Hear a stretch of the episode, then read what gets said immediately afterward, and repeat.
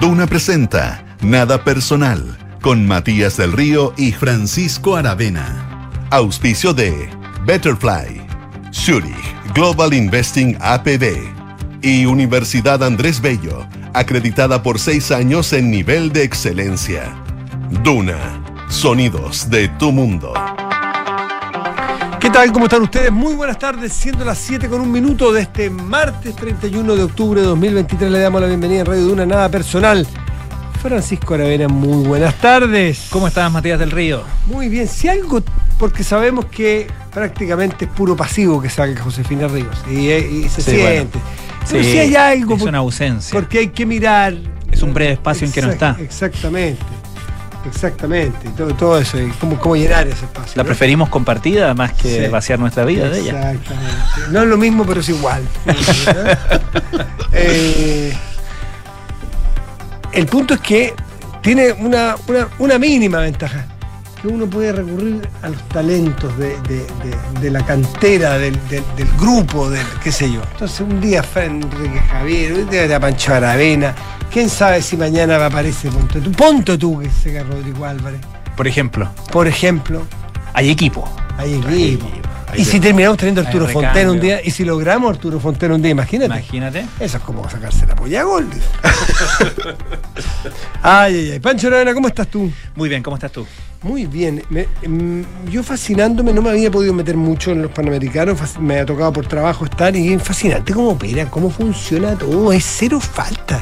Alguien, el Nico Vergara se había topado con gente del grupo, de un grupo de softball, de creo que norteamericanos, así por casualidad, no es que los conociera, Ya, y había, metido- más o menos buena para la conversa, te lo podías imaginar. Sí, sí, sí. Y les metió conversa, que es tímido No el hombre. falta, no le falta Claro. tema. Y parece que le habían dicho que estaban muy impactados, gente con experiencia, dirigentes, gente mayor, no necesariamente los deportistas del nivel de preparación Mira. y de infraestructura y de que todo funcione en peque. Es que de repente decimos Sí. tan rápido, "Ah, esto es a la chilena. Bueno, esto es a la chilena y mira cómo funciona. Ha sido un lindo oasis. Increíble, ¿no? Oasis, claro. Sí. Sí. No, pero hay hartas cosas que funcionan. Sí, claro, no, hay muchas cosas que funcionan. Sí. No las vemos nomás. No Estamos las, acostumbrados no a que las- funcionen. o no las querimos nada ver. Hasta, hasta que no funcionan. Mm, claro. Pasa como con la gente. Exactamente. Uno lo extraña cuando se van. Claro. Exactamente. Mira qué profundo lo que traje. No, no, no, sí. Por eso, o sea, Pancho Novela, Pablo Coelho, Rodrigo Álvarez, lo tenemos, lo tenemos todo en Radio Duna, ¿ah? Ay, ay, ay. Bueno, y estamos en la, en, la, en la época, en la temporada, así como los primores, estamos en la temporada de las definiciones, estamos viendo qué es lo que va a decir demócrata, qué es lo que va a decir amarillo, qué va a decir el presidente Lagos, qué va a decir la democracia, democracia cristiana, en fin, en eso estamos, porque ya lo otro está zanjado, el animal ya está despostado, ¿no? Y las fichas están cayendo de manera más o menos predecible, ¿no? Por, por lo que se venía eh, insinuando o derechamente declarando en las últimas semanas. Eh, ya Amarillos ha, ha definido su, su definición a favor. Eh, estamos esperando lo que digan demócratas. eh, la DC ya se definió en contra, con una, cu- una cuñaza de, de Ignacio Walker. Mm, ¿Ah? sí, sí, Prefiero sí, una de. la- ¿Cómo es? Eh, no podemos reemplazar la de Jaime Guzmán por la de José Antonio Cast. Le puso ahí, pero. Son esas cuñas que hacen daño, ¿eh? Esas, esas Sí. que pueden hacer daño, pero también eres, eres preso de esa cuña. No, por con- supuestamente. mira, yo. Es una buena cuña en Es ese una buena cuña, pero las canas indican que las, a may- esto es, es inversamente proporcional el impacto de tu cuña con el riesgo de que alguna vez sea usada en tu Bueno, hoy día eh, le tocó al presidente que le- algo que le va a pasar de aquí a, a diciembre y, y quizás más. contra. A eso me que, refería. eh, le, le- le hicieron una pregunta, eh, cosa que, por cierto, él respondió de manera bastante cuestionable a mi, a mi parecer, eh, en una parte, eh, sobre esta, esta declaración famosa del presidente Boric que dice cualquier constitución es mejor que una me escrita por cuatro generales. Eh, digo, eh, su respuesta a mí juicio personal fue un tanto cuestionable porque entre medio se cuestionó al periodista que le estaba haciendo la pregunta. Suele hacerlo. Eh, otra vez, digamos, una, una actitud bastante recurrente del presidente que además es... Eh, es abusivo. Es, abusivo, es un abuso de poder contra un reportero. Eh, no está así mm. hablando con el director del diario. En, hay asimetría de, poder. Exactamente. y además como avivando como al resto como que se ría, ¿no? Como mm. lo ha hecho otras veces.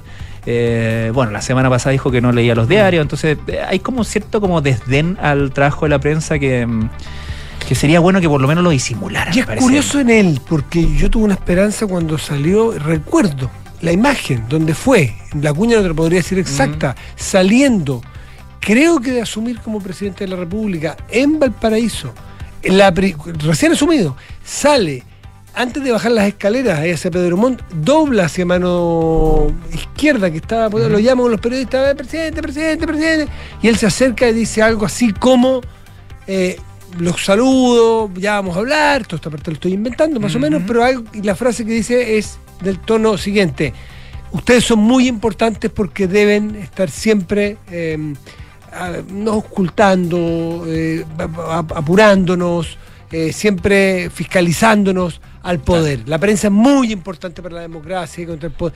Y claro, la prensa ha hecho su pega y no le ha gustado el presidente. Y, y también es bien humano porque no lo ha pasado bien, porque tiene muchas cosas en contra. Pero, claro, tiene todo el derecho. Pero defrauda un poco de un hombre de, joven, un hombre que, en fin, que había declarado en contrario. Sí, eh, y no es primera vez que pone a los periodistas en contra de, su poder presidencial y del público que está ahí.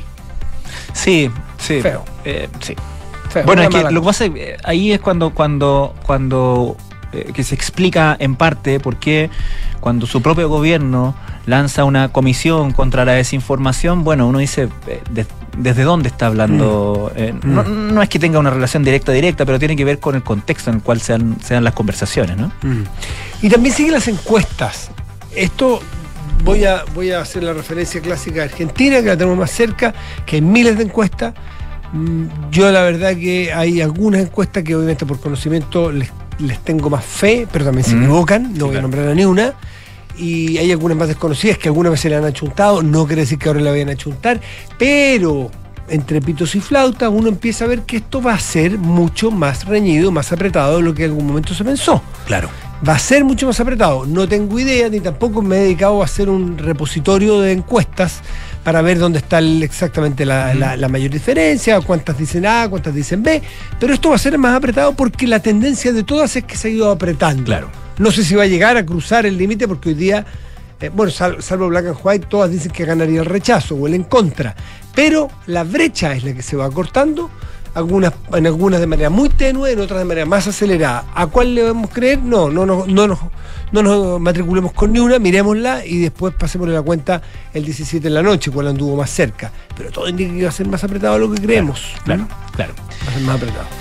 Y eso pues, ¿qué otros, qué otros temas van eh, avanzando? ¿Qué otros temas tienen? Oye, el, eh, en Gaza, bueno, sigue la, incursión ya eh, tanto terrestre como los bombardeos de, Israel. hay una hoy día una, una información bien, bien preocupante porque se trata de un bombardeo que afectó a un campo de refugiados. Em, que fue de hecho reconocida por, eh, por Israel. Em, entonces, claro, em, es algo que exacerba, además, además de, obviamente, lo primero, que, primero de todo, digamos, el, drama de, los civiles, de los inocentes eh, muertos en, incursiones como esta, eh, exacerba además los ánimos, las reacciones. y hace que toda la región se, se, se, vuelva, digamos, cada vez más, eh, más inestable. El gobierno de Yemen, algo que no debería ser sorpresa, pero de todas maneras es una declaración. El gobierno de Yemen declara hoy la guerra contra, contra Israel. Em, algo que podría parecer como incluso eh, casi anecdótico, que es que Bolivia anunció la ruptura de relaciones diplomáticas con Israel.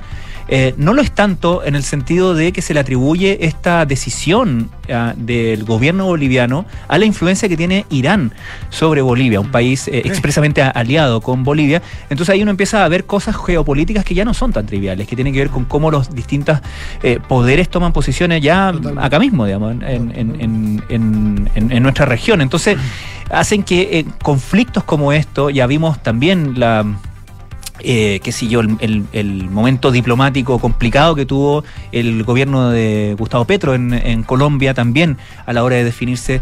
Eh, nuestro propio gobierno también tuvo cierta, cierto roce ¿no? Eh, con, con las autoridades de Israel. Entonces, más allá de, lo legítimo de, las posiciones, tiene que ver con cómo estos conflictos tienen una repercusión derechamente mundial.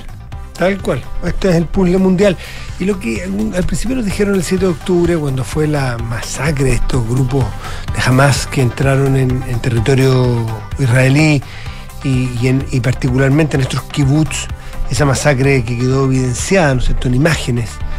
Eh, y, que el mundo quedó bastante estupefacto, porque no, hablábamos de, un Estado con otro Estado, sino que hablábamos de milicias entrando a, una, a una frontera eh, sobre todo más con gente que era bastante partidario a la causa de ellos, no necesariamente la de Hamas, pero sí a la Palestina, me refiero a los israelíes que vivían en, las fronteras de Gaza. Eh, claro, la balanza quedó muy inclinada en un momento en contra, y voy a hacer una cosa bien burda, contra la causa palestina, aunque era Hamas, y alguien diga, de momento acá la diferencia, sí, sí, sí, digo, al bulto primero, y el bulto, cuando el primer impacto, la característica que tiene es que con el tiempo se empieza a depurar y deja de ser un bulto y uno empieza a decir, a ver, Fatah no es jamás, Cisjordania no es, no es franja de Gaza.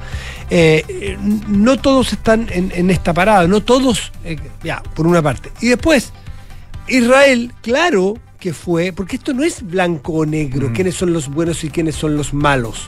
Eh, lo que pasó el 7 de octubre es una barbaridad por donde se le mire. La mejor prueba es que hay 200 personas aproximadamente que todavía están de rehenes. Claro. Es decir, eso no se esa barbaridad que produjo jamás no fue del día 7, sigue ocurriendo. Lo que no impide a que uno diga es que Israel también tiene muchos, muchos números en esta rifa.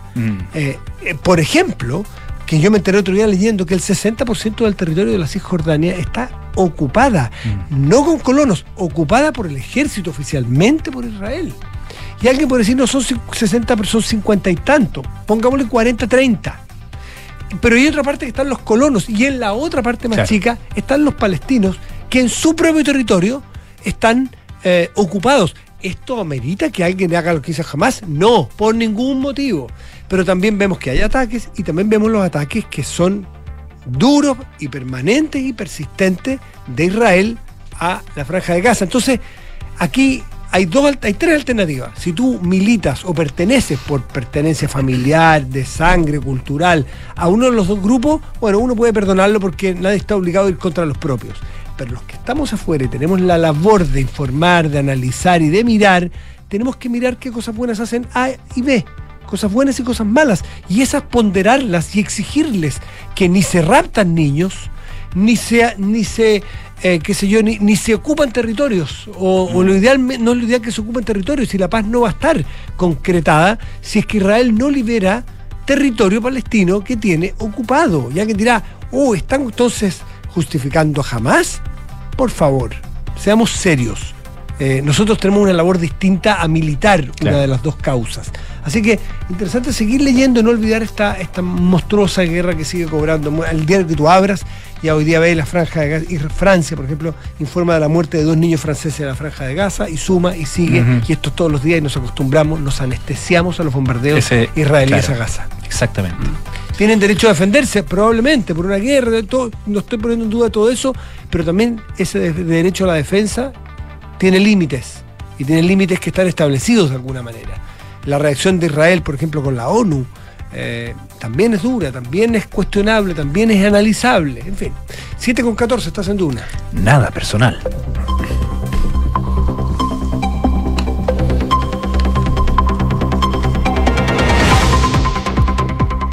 Es Enrique Javier, experto en judo. no. Supe que te habías especializado. ¿Cuál ha sido tu, especialización en estos panamericanos? ¿De qué te has sorprendido? del talento de mis compañeros. ¿Tus compañeros de qué equipo? De equipo aquí. Ah, de Duna. pues sí. Ah. El talento de Francesca Ravizza. No, Ravizza está, realmente- pero en su. en su. en su. en su De verdad. Está Sí. pero- Nació para esto. Claro. Hoy día, por ejemplo, viendo Canal 24 Horas, escucho una voz y digo, ah, esta voz la conozco. Tenis Mesa. Sí, bueno, porque. Matías del Río. Haciendo Ah, sí, ¿ah? ejercicio, Sí, pero mesa, hablando de, de revés, ¿cómo se llama? Las partidas, ¿no? Sí. Muy ¿Ustedes bien. sabían, por ejemplo, que en el. Perdón, iba a decir ping-pong, pero que ese No, colegio es por mío. favor. Por Dios, te pido disculpas. Echemos para atrás esta grabación. Tenis de mesa. Eh, ping-pong, qué ordinario, qué más grande. Eso es jugar en la casa de un compañero curso, yo. Claro. Ya. Eh, en el, en Tenis el de tenis mesa. de mesa. ¿Cómo juegan? ¿Cómo parten ustedes? ¿Parten No hay que cru- partir cruzado. No, po. Eso lo aprendí ahora también. Claro, también. No hay que partir No cruzado. se parte cruzado. ¿En ¿Viste? Enrique Javier? Se parte como uno quiere, ¿no? Como uno quiere, libre. No necesariamente cruzado. Ya. Es libre, partida libre. Claro. Con razón me ganaban tanto en el colegio en ping-pong porque yo siempre partía cruzado. Ahora ya no. Es que, viste que hay, hay ciertos deportes donde uno tiene que ponerse de acuerdo con la persona que va a jugar de cuáles son las reglas, porque no están claras. Obvio, porque hay muchas interpretaciones. A los cuántos vamos a jugar, cuánto cambiamos, cuánto Eh, servicio, etcétera, se- etcétera. Pero son todos aquellos deportes no tradicionales. Otra no- cosa no que no sabían masivos. ustedes. No parte eh, el que gana el, punto. El que hace el punto, no. Dos cada uno. Sí, pues. Dos cada uno. Mira, Dos yo cada jugaba uno. como con cinco cada uno, ¿no? Sí, No. parte, que es una alternativa, los Ya, cinco. dos Sí. cada uno. Dos cada uno se va partiendo. Vamos anotando. Otras, ¿qué otras alternativas? En el judo, bueno, ¿qué, qué, qué? No, yo no No, entendí yo- nada. ¿No entendieron nada? Bueno, O sea, era, eh, veía gente tratando de hacerse zancadillas todo el sí, rato. voy, a hacer un, De eso trataba. voy a hacer un podcast en la noche yo solo. Yo. ¿Sí? Pero, sí, sí, sí, sí. Yo estoy esperando Eh. que sea deporte panamericano el hoyito patá. Algo así. Oye, pero aparte de judo y tenis mesa, ¿qué más te.? No, lo que me toque. Hoy día, hoy día estuve, la, la sudé la gota gorda porque me tocaba esgrima. Por suerte se atrasó la transmisión y no y justo No se, te acabó, tocó. se acabó mi turno. Y dije, oiga, si quieren me quedo con las pocas ganas. Así que- y porque venía. Y, y- y otro que mi compañero que está al lado le dijo al experto, pero hoy día espada o florete. Y yo dije, "Uh, es duro eso, espada o florete. Pues yo, pues yo soy capaz de decir si es single o doble, pues, más o menos evidente. Pero espada y florete, no me vengan con esa. Eso es trampa con uno. ¿no? Así que no, no llegué yo a eso. Ya. Dejé a mi compañero ahí que se las batiera. Pero me tocó judo ayer. Y me avisaron 20 minutos antes. Vamos con el judo, pinchamos judo y yo. Vamos con el judo, por suerte teníamos un profe, nos explicó mucho. No, eso, eso es importante. Sí, sí, sí. No, pero hoy día vi unos, unos, eh, unos hipones bastante bonitos. No lo voy ¿Sí? a estar, sí. ¿Sí? ¿Y cómo No, se llama el no, medio un- punto? Un hiponazo. El guasare. Guasare. Hoy día hubo más hipones que guasares en general. En general, pero no, le voy- no te voy a latear porque esto- yo voy a hacer un WhatsApp. o sea, voy a hacer un podcast con, Ya. con judo. ¿ah? Perfecto, vamos con los titulares mejor. Ahora sé que el presidente Gabriel Boric se reúna con su homólogo estadounidense Joe Biden. El canciller Alberto Van Claveren reiteró la condena de Chile hacia las acciones indiscriminadas contra la población civil de la Franja de Gaza. Junto a esto, el canciller explicó que como el encuentro con el presidente Biden se dará en el marco de la cumbre de la Alianza para la Prosperidad Económica de las Américas, a nuestro país le interesa poder generar una corriente comercial más sofisticada con los Estados Unidos y desde ese punto de vista nuestra participación es bastante relevante. El desempleo anotó su undécima alza anual consecutiva, con lo que la tasa se ubicó en el 8,9% en el trimestre de julio-septiembre. Esta cifra se explica con el alza de la fuerza de trabajo, que fue mayor a la presentada por las personas ocupadas, según el Instituto Nacional de Estadísticas, quien llamó a analizar si es que existe un cambio eventualmente estructural en el mercado laboral chileno. El organismo detalló que ha aumentado el número de personas mayores y jóvenes que han dejado de participar en el mercado laboral. Y en noticias del mundo, el vocero del Departamento de Estado de los Estados Unidos indicó que su país tomará medidas si el gobierno de Venezuela incumple con los acuerdos que alcanzó con la oposición de cara a las elecciones presidenciales del año 2024.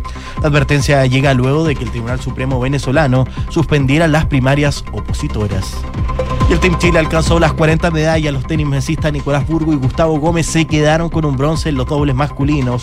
Recordemos que el Team Chile acumula 6 oros. Eso sí, ninguno ha sido parte de la revalidación de las medallas obtenidas en Lima 2019. Por los nuevos. Oye, el, el- el- el- lo que habíamos visto la, el fin de semana, hace unos días, las primarias que mencionaste, los De Venezuela. de Venezuela, como que dio un hálito de esperanza a que hubiese alternancia en el poder, ni siquiera que se gane la ideología A o B. Pero es hora, es hora, es hora. Eh, fíjate que eh, es una dictadura que ha sido más larga que la chilena más larga que la chilena. 24, 24 años. Bueno, o sea, probablemente sea discutible. No es toda dictadura. Claro, claro, estoy de acuerdo. Claro, si, si son los 24 o no, digamos. Se, se transformó Pero han sido 24 años de chavismo. Exactamente. Mm. Pero de dictadura, si, si partió hace 24, si no son 17 ya pegan en el palo. ¿eh? Sí, por ahí cuando se, Porque tampoco no hay un punto clave cuando parte, ¿no? Claro, claro. Y fíjate que ya que estamos en esa. Bueno, lo de, lo de Corina Machado, una lástima porque, bueno, ella fue a la, a la primaria, la ganó por lejos. La ganó por 93% y con una participación que sorprendió a todo el mundo, porque acuérdate que las primarias para quienes no sepan, las primarias que se hicieron eh, hace, hace dos domingos en, eh, en Venezuela, fueron unas primarias que eh, digamos, fueron posibles por una negociación, ¿cierto? las conversaciones que se están realizando en Barbados, instadas, presionadas por Estados Unidos, formalmente están patrocinadas por el gobierno de Noruega, que siempre como que son es los como neutrales, claro. Eh, pero eh, la, presión ahí la ejerce Estados Unidos. Eh, la, presión la tiene el régimen chavista porque necesita acceder a fondos, ¿cierto? Tiene fondos congelados, tiene restricciones comerciales para las empresas estatales, la venta de petróleo, el, mundo, necesita, petróleo, necesita su petróleo, etcétera, etcétera. Por lo tanto, en ese es el contexto en el cual eh, el, régimen accede a que puedan realizarse estas primarias, ¿cierto? Unas primarias que, como decíamos, gana María Corina Machado, perdón, en, em, por 93% de los votos, le gana a otros nueve contrincantes una eh, ya ya parte digamos con cierta duda porque ella está inhabilitada por 15 años por el régimen para ejercer cargo eh, gana igual con la esperanza de que en el contexto de todas estas negociaciones se levante porque de hecho la, la, exigencia de, Estados Unidos ha sido liberar presos políticos que liberaron a siete mm. eh, pero hay como 200 em, em, y, levantar ciertas restricciones y levantar las restricciones a, a, los líderes que están inhabilitados entre ellos María Corina Machado pero se prohibió a los medios locales eh, de prensa informar sobre las primarias. No hubo ningún tipo de difusión de información eh, formal, digamos. Eh, y la gente igual fue a votar. Hubo algunos intentos, algunos conatos, algunos matonajes locales, pero no hubo una, una represión activa que uno podría decir central del gobierno. Dejó en, cierta, en cierto sentido el gobierno que se realizaran este, estas primarias, como te digo, con una participación bastante alta. decían que incluso en, ciertos locales se les acabaron los, los, votos, digamos, porque no, no esperaban tanta gente. Y luego, eh, luego que gana María Corina Machado, empiezan desde el gobierno a cuestionarla, ella primero, a decir que está inhabilitada, que no va a poder competir, etcétera, y ahora el Consejo Nacional Electoral eh, venezolano que dice que, que suspende los efectos de esa, de esa primaria. Eh, en una pulsada que uno, bueno, dice, eh, ¿será que eh, Estados Unidos va a reaccionar? ¿Va a volver a, presionar? después de lo que pasó hace dos fines de semana, uno pudiera esperar que con esa votación de Machado, eh, sabiendo, porque eso hay que ser súper mm. honesto, se sabía de antes que ella estaba inhabilitada, por lo tanto hay que poder dicho, pero qué error más grande, van rumbo al fracaso. Bueno, si es que si logró el 90 pensamos algunos que esta presión iba a ser suficiente para que el gobierno o la dictadura de Maduro mirara para el lado y dejara que. Nada. Apretó el acelerador más a fondo y hoy día una institución que es totalmente manejada por el régimen de Maduro, como es el Tribunal Supremo, decreta entonces que es absolutamente inválida eh, la, operación completa, toda la elección, con lo cual demuestra que no están dispuestos a acceder en nada, a acceder ni en alternancia en el poder, ni que haya elecciones con alguien competitivo. O sea, este es el camino de Nicaragua exactamente. Exactamente, porque recordemos que es, en el, según el cronograma acordado en estas conversaciones, el próximo año hay elecciones presidenciales en eh, Venezuela. Lo más lógico, lo que espera todo el mundo es que sea eh, Nicolás Maduro el candidato del gobierno, ¿cierto? Para ser reelegido. Eh, y bueno, la pregunta es si va a ir a una competencia de verdad o no, y todo mm. indica que no. Eh, como tú decías, muy, muy en el estilo de Nicaragua. Tal cual. 7 con 24, estás en Duna. Nada personal.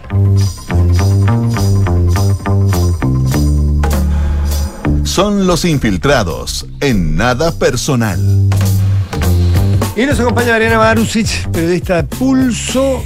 Mariana, ¿cómo estás? Muy buenas tardes. Muy buenas tardes. El Eh, dólar bajo los 900, esperando que, que la Fed baje, si las únicas alternativas que nos han planteado hasta aquí son que la Fed mantenga o suba la tasa, con lo cual aumente la brecha, ¿no es cierto?, de tasas con Chile, a genere una presión al, al tipo de cambio en Chile, porque naturalmente es, más, es mejor llevarse dólares a tasas mejores afuera. ¿Hay posibilidades de algo distinto? Eh, no, la verdad es que todo ¿Por qué el mercado ve que debería mantenerse eh, la tasa de la Fed em, mañana cuando anuncie su decisión de política monetaria.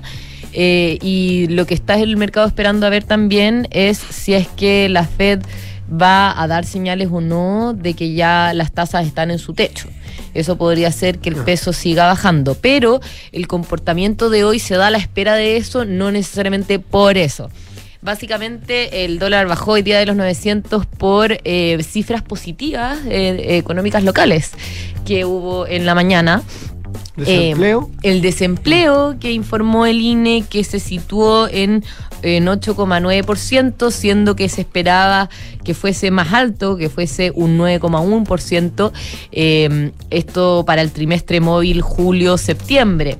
Y en el trimestre móvil anterior el desempleo estaba en 9%, o sea, eh, está en su mayor nivel desde junio de 2021 y eh, ahora con, esta reducción, que en realidad no es una reducción en 12 meses, pero sí eh, trimestre móvil versus eh, el trimestre móvil anterior, la verdad es que fue una sorpresa positiva para el mercado. Y no solo eso, porque también se dieron a conocer las cifras de la industria de septiembre, que registró su mayor crecimiento desde fines de 2021 por principalmente el desempeño de la minería que el índice de producción minera creció 4,3% eh, a su mejor registro desde abril de 2021. O sea, fueron cifras bastante positivas que ayudaron a que el dólar terminara en los 897 pesos el día de hoy.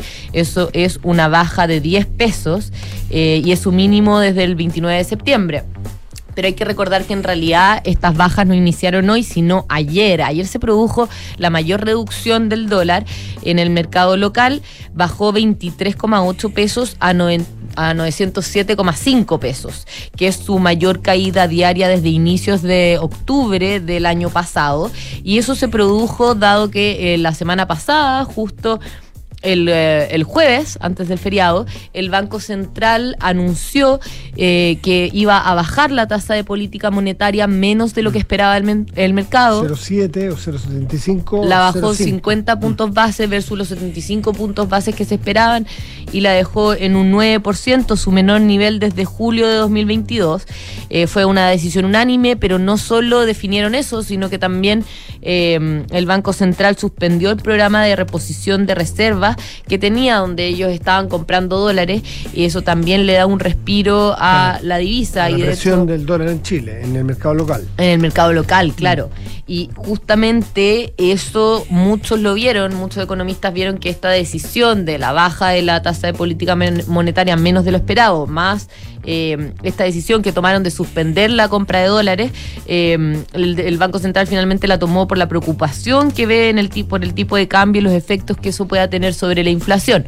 No hay una única visión en realidad por, por qué tomó esta decisión el Banco Central, pero eso es a lo que apunta la, la gran mayoría y por eso también surgieron de repente algunas críticas. Y bueno, ahora la duda es qué va a pasar hacia adelante con el dólar. La verdad es que es bien difícil de saber. Eh, eh, siempre una vez, le, le, me acuerdo que le, le, pregunté su proyección a un economista para el dólar a fin de año y me decía que es como leer el horóscopo. O sea, que no, no, es, no hay cómo saberlo porque son muchos los factores que influyen, factores internacionales, factores locales, por ejemplo, el precio del cobre, eh, cómo, se, cómo se va a mover el dólar a nivel global. Eh, también obviamente todas las cosas que ocurren a nivel internacional influyen, pero también las locales. Entonces es muy difícil de saber eso, pero sí hay varios economistas que estiman que ahora debería mantenerse probablemente eh, en, los niveles en que se encuentra hoy, un poco por debajo de los 900 o quizás un poco por arriba, pero no muy disparado, porque recordemos que a mediados de octubre el, dólar estuvo en 948 pesos, o sea. Una diferencia Claro. bastante importante eh, a lo que está hoy, que es menos, o sea, es menos de 900 pesos ya. Eh, entonces, bueno, no, no es fácil saber cómo va a estar el tipo de cambio, pero, pero, pero lo que sí proyectan ahora los economistas es que probablemente todo este enfriamiento que ha tenido la economía y los IMASEC negativos que hemos visto ya por varios meses en números rojos eh, podrían estar llegando a su fin y podríamos empezar a ver ya eh, crecimiento o nulo, o que, que sea más, más menos nulo. Eh, el jueves justamente se va a conocer, el Banco Central publica el IMASEC de septiembre, donde no hay unanimidad respecto de si va a haber una contracción, va a estar nulo, va a ser positivo, pero eh, sí ven que podría ser quizás este el último IMASEC eh, más negativo y de ahí en adelante empezar ya a estar más nulo o positivo. De todas maneras, para fin de año se anticipa que va a haber una contracción. Bien, porque también va a haber una, un alivio con este, con este, con esta baja un poquito del dólar a la inflación eventualmente, ¿no es cierto? Sí. Se, se alivia en algo, pese que no era el problema más acuciante hoy. Ayuda quizás a que baje antes. ¿Y cuándo es la próxima reunión de, de política monetaria? Es que acaba de ¿Queda? ser ahora, Sí. así que queda, queda rato. ¿Queda otra este año? Debería quedar otra este año, Sí, sí. ¿no? Sí, debería quedar No otra. Son todos pero- los meses. No, No, no, pero ahora son más, más espaciadas porque antes eran más reuniones de política monetaria, ahora se hacen menos, no recuerdo ahora en qué, en qué Bueno, fecha va a ser la próxima, Podría pero perfectamente una extraordinaria si fuese necesario. sí, lo ha habido, lo ha habido, pero eso ha sido en, en situaciones muy extraordinarias. Eh, cuando llegó la pandemia hubo una, ¿no? Eh, extraordinaria. Eh, pero ahora, ahora debería el Banco Central también quizás dar alguna señal sobre la trayectoria que va a tener la tasa de política monetaria, porque ahí también quedaron algunas dudas eh, a partir del último comunicado que algunos economistas ven que no quedó muy claro eh, con qué velocidad se va a seguir bajando la tasa hacia adelante, digamos. Mariana Marusich, como siempre, muchas gracias. No, por nada. Gracias, Mariana. Muy Que estén bien. 7 de la tarde, 32 minutos. Estás en Duna. Nada personal. Oye, se extiende al parecer el calendario que pretendía el gobierno para el retorno de clases en Copiapó no se va a cumplir porque eh, el gobierno eh, instaba a los profesores a volver a hacer clases el día jueves 2. El Colegio de Profesores de Atacama ya ha dicho que no va a hacer, hacer eso, sigue con sus, eh, con sus demandas iniciales, la verdad, con, eh, con el tema de la infraestructura, las condiciones materiales para la enseñanza, pero los, los- los niños, cerca de 30.000 niños de la, de la región, ya van a completar dos meses sin clases, con el eh, evidente perjuicio a, obviamente, la educación de todos ellos, pero imagínate aquellos que van a, eh, que tienen que al- a fin de año cumplir con la prueba de admisión de la educación eh, superior. Eh, y, y un tema que se ha entrampado también por, eh, por, por esta mm, por, la- por las competencias también, ¿no? ¿Cuánto puede presionar el Ministerio de Educación? ¿A qué nivel? ¿Cuánto puede hacer directamente? ¿Cuánto, cuánto puede finalmente, eh, eh, eh, digamos, eh, intervenir en esta, en las, eh, ¿cómo se llama? SLEP, No sé, Servicio Local de Educación eh, Superior, que eh, es, recordemos, el órgano regional, ¿cierto?, que reemplaza la administración municipal en este proceso más amplio de desmunicipalización de la educación. Bueno, en ese contexto, dos senadores, el senador por Atacama, Rafael Proens, y la senadora Yasna Proboste, también de la región, recurrieron a la justicia denunciando eh, eh, corrupción en el servicio local de educación y falta de derechos fundamentales, el derecho obviamente a la educación. Por un lado, el eh, senador eh, Rafael Proens, que es de Renovación Nacional, fue a la Corte de Apelaciones de Copiapó a ingresar un recurso de protección para que la justicia se pronuncie respecto a las acciones que se tiene que realizar por parte de la autoridad en relación a la crisis educacional. Em, y Yarna Proboste fue eh, a hablar con el fiscal nacional Ángel Valencia para exponer denuncias de corrupción e irregularidades administrativas que podrían ser constitutivas de delito en los, en los famosos SLEP, algo que está eh, respaldado también por la auditoría que, eh, que encargó el Ministerio de Educación. Esa auditoría es de junio. ¿Por qué la senadora va ahora en, en no- casi en noviembre a entregar esos antecedentes que por lo demás el Ministerio ya le entregó al Ministerio Público y al Consejo de Defensa del Estado? Y que, y que la fiscalía ya abrió, la fiscalía Sí, de. Copiapó ya, ya abrió una investigación Sí. contra el, o sea, sobre el servicio de educación. No veo cuál es el asidero, no veo cuál es la ventaja, cuál es el, el aporte extra que hace la senadora, pero bien, bien que esté a favor. Ella acusa además que habría, de, o hace una denuncia de que habría em, otro tipo de irregularidades en otro SLEP, en el SLEP de Colchagua puntualmente, ¿eh? lo, lo plantea, porque Claro. sabemos que en, en muchas partes, si, si lo que habíamos hablado estos días, los SLEP lamentablemente como quedaron diseñados, que pudieran tenido un origen eh, interesante, como descentralizar, perdón, Mm. como centralizar cuando estaba todo muy atomizado, Claro. que había labores que podían generar economías de escala, que no todos los alcaldes o alcaldesas eran buenos para hacer esa labor, en fin, tenía pros y, ta- contras. y también, digamos, esta, esta noción de entregarle a la educación una gestión que no fuera tan contingente a las autoridades eh, eh, eh, locales de la última elección, digamos. Y ¿ah? lamentablemente se transformó en otra cosa, con Sí. el andar, con el corto andar de esta política, se transformó en una bolsa de empleo para Mm. amigos políticos de los parlamentarios. Y, y lamentablemente es así. Y no amigos me refiero a que uno llame al compañero curso, no. Es para hacer redes políticas para cuando Mm. yo tengo que volver a hacer o mi campaña o volver- Mira, en la mañana yo eh, les conté cuáles eran los, la- los sueldos. Eh, 8 millones 200, 8 millones 300, 8 millones 100, los sueldos de las tres principales eh, de los tres principales autoridades del SLEP. A mí no me escandaliza puntualmente que ganen esa plata. Te lo voy a decir para los datos exactos que los tengo aquí. Eh, yo no necesariamente creo que, que hay que hacer escándalo por la plata, ¿ah? porque cuando eh, el, por ejemplo, el director ejecutivo de este SLEP, 8 millones 6. Eh, es del 2020, ¿ah? no, no estoy haciendo una acusación de un gobierno u otro, es del 2020 este señor está ahí. Eh, de- mm, después, jefe de apoyo tech pedagógico, 8 millones 200. Jefe de plan y control de gestión, 8 millones 250. Luego, directivo administrador, 7 millones 2. O sea, son muy buenos sueldos. Si a nosotros los chilenos nos dicen, mire, vamos a unos SLEP bien hechitos, bien, bien hechos, que nos van a dar garantía de que esto va a funcionar tiki-taka, la gestión de la educación pública. ¿Estamos dispuestos a gastarnos 8 millones de pesos en el que va a ser capo di tutti Claro. de una región que di- dirige 70 colegios para que lo haga funcionar como una máquina? Yo creo que nosotros nos pondríamos de pie. Por supuesto, 8 millones 200, paguémoselo. Es un super gerente, un super sueldo. ¿Qué más merece un super sueldo que la educación pública? Pocas cosas, ¿no? Pero hacer un proceso donde traigamos a los mejores para hacer esa pega y no un funcionario que tiene cercanía sospechosamente de militancia con parlamentarios de la zona. Claro. Esa no era la idea, porque para eso no nos gastamos esta cantidad de plata, la gastamos si es que nos traemos al superdirector ejecutivo de, te voy a inventar, ¿eh? Belén Educa, Mm. o, o, o no Sedal, o anda a saber tú, a una fundación que tenga colegios de pa- paréntesis, creo que se llaman, los del, del Hogar de Cristo, los que funcionan bien, o de un colegio privado. ¿Por qué, mira, ¿por qué no le, levan- no le levantamos el director al Grange?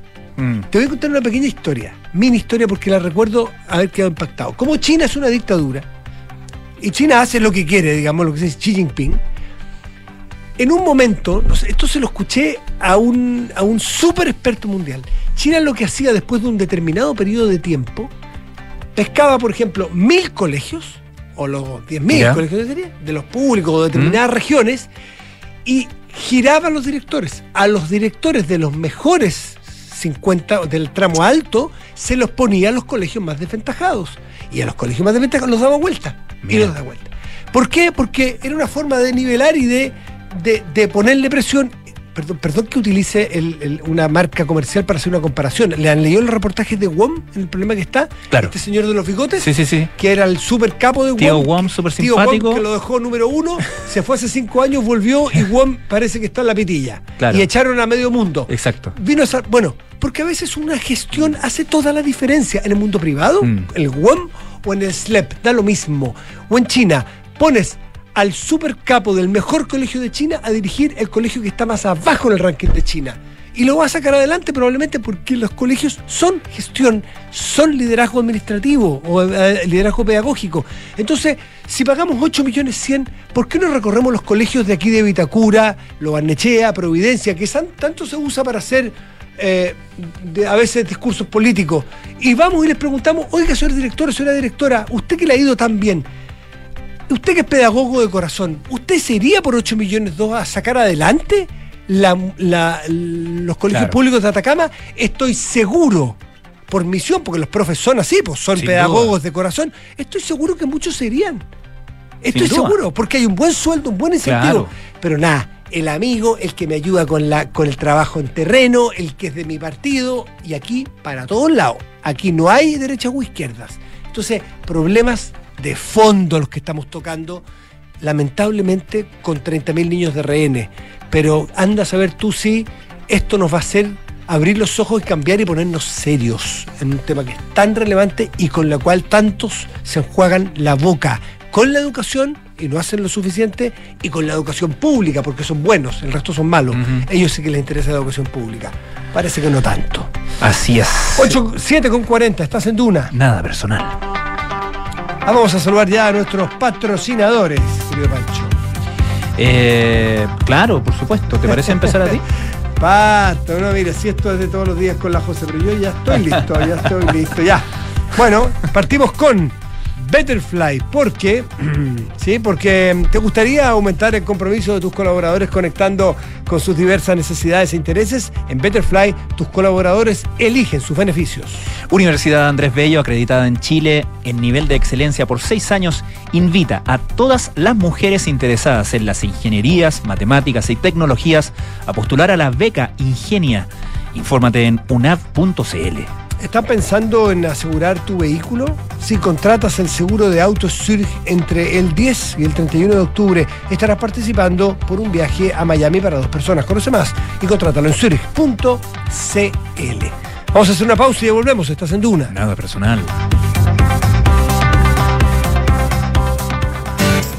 Un estudio global de Accenture analizó los procesos de cambio post-pandemia que están viviendo las grandes empresas y concluyó que el 86% de ellas están rediseñando sus procesos, con un giro cada vez mayor hacia la digitalización. Casi la mitad de las empresas que realizan este proceso pretenden establecer un nuevo nivel de rendimiento en su sector. Conoce cómo digitalizar la entrega de beneficios de bienestar y protección para alcanzar un nuevo nivel con Betterfly y el máster en dirección de personas y organizaciones de la Universidad Adolfo Ibáñez.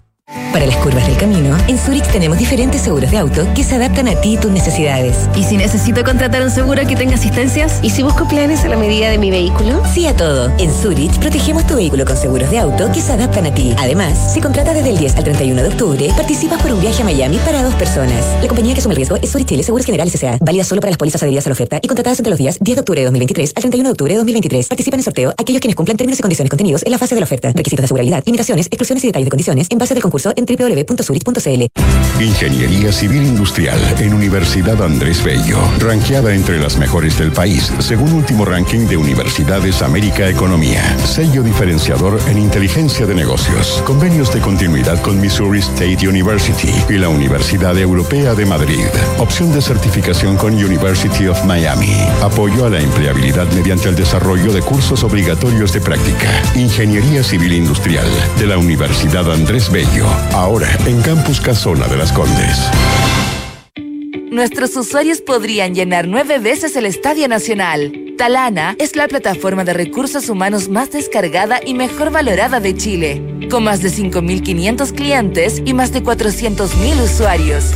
Con Talana, gestiona vacaciones, firma documentos a distancia, administra la asistencia de tus colaboradores y mucho más desde una sola plataforma de recursos humanos. Conoce más en talana.com.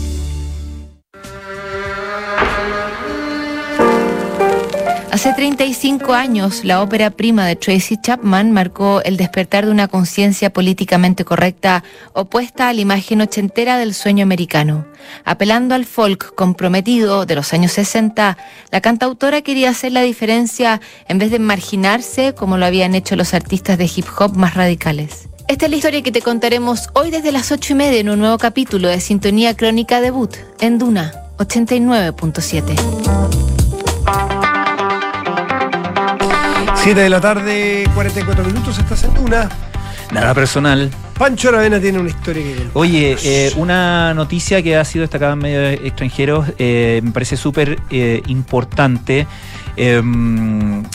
Tiene que ver con una herramienta usada para la edición genética. No sé si has escuchado hablar del CRISPR.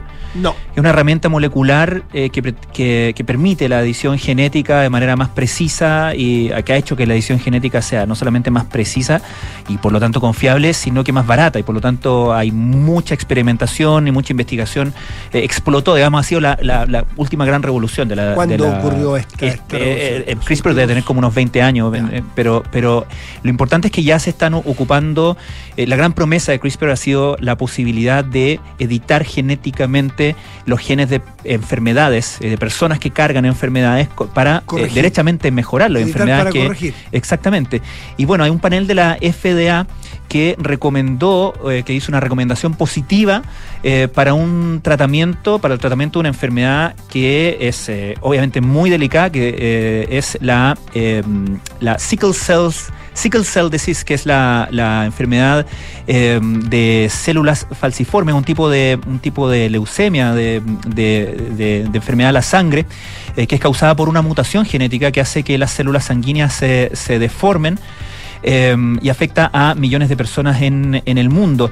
Eh, bueno, hay un- una terapia eh, que se está ocupando este mecanismo de edición, eh, de edición genética, que como te digo, ah, está haciendo todo el proceso de, ir por, por, el, por la certificación para poder a- eh, aplicarse a, nivel, a nivel terapéutico de la FDA y la noticia es que el panel de la FDA ha recomendado este tratamiento innovador para la anemia de células falciformes. Dicen que es suficientemente seguro para el uso clínico y lo que prepara el terreno, según informa el New York Times, para la probable aprobación federal antes del 8 de diciembre de esta cura potencial para una enfermedad que afecta en Estados Unidos a 100.000 personas. Eh, es, eh, ¿Terapias masivas, Pancho, o son terapias todavía muy. no, todavía es muy, muy, muy localizadas, pero lo importante es, es como la prueba de principio a Sí, esta, a claro, esta claro, altura. un gran avance, sin Eh, duda. eh, exactamente. Eh, y, y bueno, esto, digamos, la anemia de, de- de células falciformes es, es una enfermedad con la que m- lamentablemente, digo, por, por su prevalencia, mucha gente estará familiarizada, pero así como esta, hay muchas otras enfermedades que están, donde se está haciendo investigación eh, para eh, el- la utilización de esta herramienta que cuando fue presentada, en el fondo, como el, y el potencial que tenía, despertó mucho entusiasmo, pero también mucha preocupación, porque con CRISPR tú puedes editar lo que quieras. Digamos, cuando, cuando estás editando con CRISPR eh, ya células humanas, es muy, eh, es muy, es de mucho cuidado. Hace algunas semanas, de hecho, eh, una, una compañía que estaba eh, trabajando en una enfermedad muchísimo más, menos prevalente, mu- muchísimo más rara, eh, pero que ya estaba avanzando en su, en su procedimiento de, de aprobación tuvo que hacer frente a ciertos rumores que empezaron a correr de que su mecanismo de edición genética podía afectar las eh, la, la, la, la progenie, digamos, las células, las células eh, reproductivas de, la- de las personas y por lo tanto alterar, imagínate lo que sería eso, alterar ya la, la, la descendencia de los pacientes, lo que ya obviamente es, más delicado y es, un- y es una línea roja, digamos. ¿ah? Eh, O sea, salió- se puede arrancar y se puede mal sa- usar. Salió, eh, absolutamente. O sea, con dolo o sin Bueno, dolo. hace algunos años fue famoso el caso de este médico chino que dijo que había editado con esta tecnología, con CRISPR, eh, la- a, a una. ¿Te acuerdas? A una, a una eh, niña china eh, que le había editado, digamos, para protegerla contra el VIH. Para, sí, para sí. hacerla porque para hacerla inmune con, con el VIH y lo anunció en una conferencia en Hong Kong donde dejó a todo el mundo escandalizado porque ya lo había hecho o sea esa, esa persona nació digamos. ¿Ah? y Que, un, médico un médico ¿En qué chino momento se hace la edición genética? se hace en el, en el, en el momento eh, eh, eh, embrionario, sí, en gestación, Eh, eh, claro. eh, Y resulta que esta- este médico fue no solamente castigado, ahora no se sabe qué fue de él.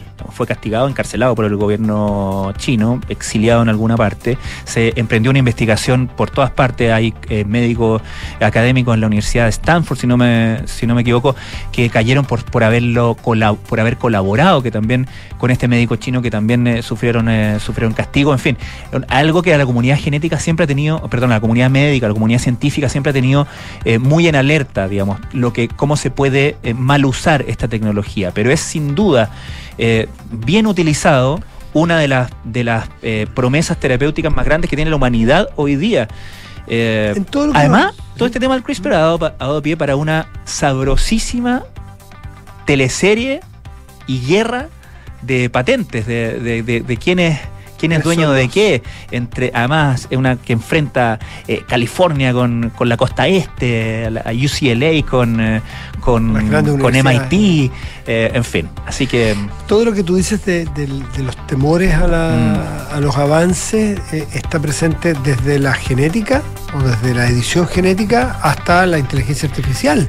Porque el punto es que estamos llegando a niveles donde se nos va de las manos los seres humanos. Entonces, hoy día leía, me parece, a una ex eh, ed- editora o ex eh, gerenta de Google, me parece que decía en algunos, en temas de inteligencia artificial, que ya no está en la empresa, dice, en unos años más nos vamos a preguntar por qué hace cinco años no fiscalizamos, Bueno, no limitamos y no paramos a tiempo este monstruo de mil cabezas que estamos creando. Es algo parecido, primo hermano, lo que estás diciendo tú. Es ciencia que parece que está en un punto, en un límite del desarrollo que o sabemos controlarla o mejor Es que el gran, perdemos tema, la pista. el gran tema es que, y lo que se ha demostrado, es que no es que tú puedas decir, no, no avancemos más acá. Lo que tienes que hacer es poner cuáles son lo- los- las líneas rojas, en el fondo. Por dónde sí y por dónde no. Eh, fíjate que cuando se empezó, empezó la edición genética, en los años 70, eh, el primer, la, primera, la primera manipulación, eh, que fue el famoso ADN recombinante, se armó un, un es- estamos hablando de, de- de genética de levadura, digamos. O sea, de gen así, muy lejano al humano. Pero que fue muy importante para el desarrollo luego de, de vacunas tan importantes como la, la hepatitis B. Pero eh, se armó una bataola que motivó una, un panel de, de investigación del Congreso de Estados Unidos y desfilaron por el Congreso de Estados Unidos muchos científicos dando cuenta de si habían utilizado o no esta, esta tecnología. Se tuvieron que juntar todos y hacer una, un rayado de cancha, cortafuego. justamente. Y fue lo que permitió seguir avanzando en edición genética. Porque mira dónde estamos. O sea, pero. Tremendo, ¿eh? y, y es, y el paralelo que se hace hoy día con la inteligencia artificial. No puede decir, eso, oye, claro. ¿sabes qué? No avancemos. Porque alguien va a seguir avanzando. Pero obvio, si ¿Ah? hay- Si se puede, demanda. se hace. Si Eh, se eh, puede, se hace. El tema es dónde pones las líneas rojas y cómo te das también una gobernanza ya que tiene que ser global y que tienes que estar de acuerdo. incluyes a no todos, no sacamos nada con decir, mira, en Chile aquí esto está prohibido porque no que sacamos. O sea, tiene que ser algo, una conversación global. No, temazos, temazos, todo esto muy, muy, muy de actualidad y muy urgente de tomárselo Sin en serio ahora porque es- cuando es tarde es tarde. Oye, ¿cómo es, cómo es martes tip, es- slash viernes? Martes hoy? con sabor a viernes. Exactamente. Y sabor a sangre para algunos. Tal cual, de veras. Eh, en esto, uno- dame unos minutitos porque ¿Mm? quiero recomendar una serie que partía viendo ayer sin ninguna fe, eh, por hacerle compañía a otras personas, unos ¿Ya? hijos míos, qué sé yo, y me quedé fascinado. Tanto así que debo reconocer el pecado que vi, ponte tú, tres seguidos. Yo después de dos, por lo general me aburro. Y que hoy día, después de almuerzo, vi uno. Debo reconocerlo. Ah, señor. mira. Beckham. Así, ¿ah? Beckham, me reconcilié mucho con el personaje, con el, con el, insisto, el personaje, no con, necesariamente con el futbolista, que es un, buen- es muy buen futbolista, sin duda.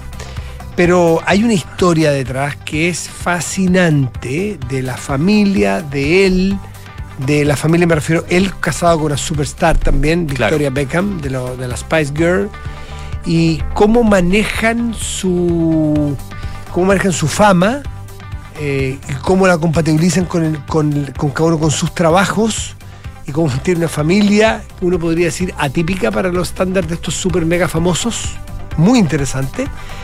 Y después de ver hoy día, creo que el cuarto capítulo, no sé si me queda uno o ninguno, no me fijé. Eh, o sea, perdón, no, no alcancé a terminarlo, así que no, no sé si queda otro. ¿Qué es lo más llamativo? Siempre vimos de Beckham algo que era muy irritante a ratos. Y me reconozco también entre los prejuiciosos que irritaba. El que jugara mal, jugara bien, como que él tenía un mundo paralelo y él aparecía con un peinado distinto. Claro, perfectito. Y eso indignaba mucho a sus Claro. técnicos, esta parte Así narrada es. por los técnicos, porque de repente decía, oye, a ver, eh, no sé, hicimos un partido, per- perdimos 2-0 el viernes, y tú apareciste el viernes en la noche con un nuevo corte de pelo hecho por el super no sé qué, y con una chaqueta de Gucci de 7 millones de dólares, y, y cor- entonces corta la, o sea, Claro. eh, eh, y eso indignaba mucho, y eso le costó mucho a él en su carrera, el costo. Pero él hasta el final, cuando le iba muy bien o le iba muy mal, él siempre dijo que él ten- quería tener otro, otra carrera, otro mundo, otra vida aparte del fútbol y la estética para él era muy importante y fue súper coherente siempre, hasta donde yo he visto, en que era paralelo, no era para ser más famosillo porque la fama era bien costosa para él, ya vean la serie, véanla, sino que era porque él se sentía bien poniéndose un peinado determinado y cortándose el pelo y que sabía lo, generaba lo que generaba, pero a él le gustaba. Y él era diciendo, ¿por qué tengo que cortarme el pelo como te gusta a ti si yo me lo corto como me gusta a mí? Porque es mi pelo y es mi forma de hacer. Muy interesante, está muy bien tratada y con una... Es de Netflix, me parece. Sí, sí, sí. Y con unos recursos eh, de- eh, espectaculares, creativísimos. Eh, Mira. No, lo ponen a Ya. Alfred, ponte tú. Un recurso que les quiero, que nunca lo había visto. Lo ponen a revisar un ratito, bueno, lo entrevistan mucho. eh, partidos antiguos. Oye, mira este día lo que pasó. Entonces no ponen el partido, sino que ponen un primerísimo primer plano de él, narran por detrás lo que está pasando y él cómo reacciona frente a imágenes de su propio. Y pone unas caras, y pone unos gestos, y, se le, y, la, y la- la tele iluminándole su cara, pero no se ve. No, mira, muchos recursos eh, Ah, audiovisuales bueno. preciosos. Recomiendo porque, aunque usted no le guste, yo lo vi con una hija de 14 años que no sabe si el fútbol se juega con pelota cuadrada o redonda. O sea, no es futbolera. Y le encantó la historia Mira. porque tiene muchas aristas para ver en las noches. Yo lo re que te recomiendo. Beckham de Netflix. Oye, cortito, ¿yo? ¿Puedo Dale, hacer una dale, recomendación? por supuesto. Vi- también en Netflix vi eh, una que se llama Bodies, Cadáveres. Ya. Una historia como entre policial y medio ciencia ficción que transcurre en cuatro épocas distintas. Muy buena. Para hoy, Y eh, británica. para hoy, ideal. Ideal. Ideal. Esta de Beckham también, obvio, también es británica. No, esto no, obvio, pero es británica, Sí. igual que él, me parece. Nos vamos ya, 7.56, Pancho Ravera, muchísimas gracias por acompañarnos. Un gusto, Matías. Que te vaya muy bien, que disfruten mañana el feriado, gracias.